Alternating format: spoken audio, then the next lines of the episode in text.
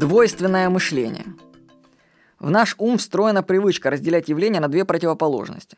Добро, зло, хорошо, плохо, верх и низ, богатый, бедный, мужчина, женщина, день, ночь, белое, черное, правда, ложь. Выиграл, проиграл. Существует тысячи таких пар. Ну, в языке для них есть определение, это антонимы. Слова одной и той же части речи с противоположным значением. Такое разделение ведет к страданию. И оно заложено саму природу нашего ума делить все на категории, как белое и черное.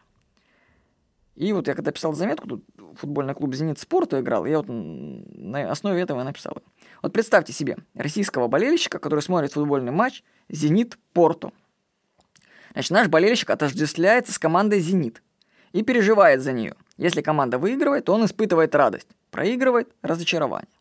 Болельщик же Порта в этот самый момент испытывает эмоции с точностью наоборот – ну, есть еще, можно сказать, третий наблюдатель, которому вообще фиолетово, кто играет.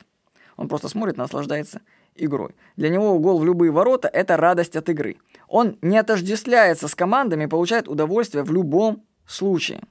Понимаете? То есть есть две позиции. Можно в футболе болеть за одну из команд или, быть, или болеть за саму игру, наслаждаться ей. Третий вариант в данном случае выгоднее, потому что в этом случае вы не страдаете, а наслаждаетесь. Разделение рождает страдания – Каждый раз, когда ты разделяешь, ты сам себе создаешь боль. Болельщик, кстати, слово болеть. Вот. И он создает болельщик разделение свой, чужой, выигрыш, проигрыш, радость, грусть. И сам потом страдает, ну или радуется от этого. Осознайте свою привычку делить мир на противоположности и принимать одну из сторон. Выйдите из двойственного мышления, и вы увидите мир таким, какой он есть. По скриптум. Кстати, понятие недвойственности является ключевым в духовных учениях. Ну, посмотрите, что такое адвайта, например. Потому что вам нужно до понятия недвойственности нужно дойти.